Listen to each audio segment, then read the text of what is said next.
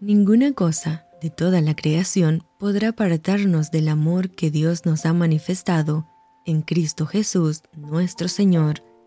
Te saluda tu amiga Merari Medina. Bienvenidos a Rocío para el Alma, Lecturas Devocionales, la Biblia. Primera de Reyes, capítulo 19. Acab dio a Jezabel la nueva de todo lo que Elías había hecho y de cómo había matado a espada a todos los profetas. Entonces envió Jezabel a Elías un mensajero diciendo, Así me hagan los dioses y aún me añadan, si mañana a estas horas yo no he puesto tu persona como la de uno de ellos.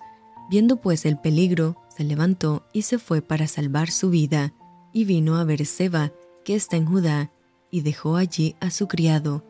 Y él se fue por el desierto un día de camino, y vino y se sentó debajo de un enebro, y deseando morirse dijo, Basta ya, oh Jehová, quítame la vida, pues no soy yo mejor que mis padres. Y echándose debajo del enebro, se quedó dormido, y aquí luego un ángel le tocó y le dijo, Levántate, come. Entonces él miró, y aquí a su cabecera una torta cocida sobre las ascuas y una vasija de agua, y comió y bebió, y volvió a dormirse. Y volviendo el ángel de Jehová la segunda vez, lo tocó, diciendo, Levántate y come, porque largo camino te resta.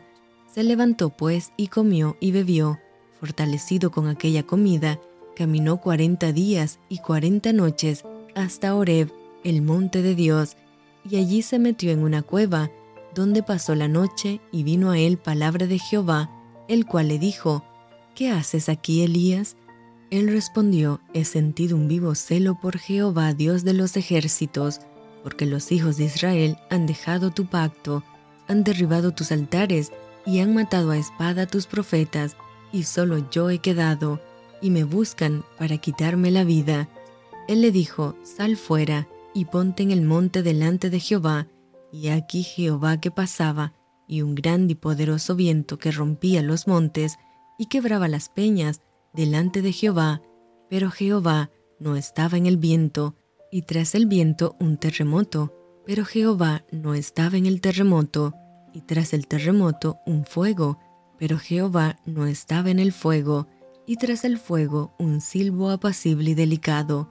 Y cuando lo oyó Elías, cubrió su rostro con su manto y salió, y se puso a la puerta de la cueva. Y aquí vino a él una voz diciendo, ¿Qué haces aquí, Elías? Él respondió, He sentido un vivo celo por Jehová, Dios de los ejércitos, porque los hijos de Israel han dejado tu pacto, han derribado tus altares y han matado a espada tus profetas, y solo yo he quedado, y me buscan para quitarme la vida. Y le dijo Jehová, Ve, vuélvete por tu camino, por el desierto de Damasco, y llegarás y ungirás a Hazael por rey de Siria. A Jehú, hijo de Nimsi, ungirás por rey sobre Israel, y a Eliseo, hijo de Safat, de Abel Mehola, ungirás para que sea profeta en tu lugar, y el que escapare de la espada de Hazael, Jehú lo matará, y el que escapare de la espada de Jehú, Eliseo lo matará. Y yo haré que queden en Israel siete mil, cuyas rodillas no se doblaron ante Baal, y cuyas bocas no lo besaron. Partiendo él de allí, halló a Eliseo, hijo de Safat, que araba con doce yuntas delante de sí, y él tenía la última.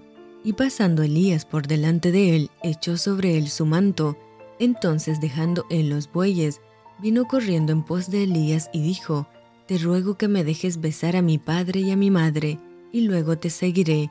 Y él le dijo, Ve, vuelve. ¿Qué te he hecho yo? Y se volvió y tomó un par de bueyes y los mató, y con el arado de los bueyes coció la carne y la dio al pueblo para que comiesen. Después se levantó y fue tras Elías y le servía. Y esto fue Rocío para el alma. Te envío con mucho cariño, fuertes abrazos tototes y lluvia de bendiciones.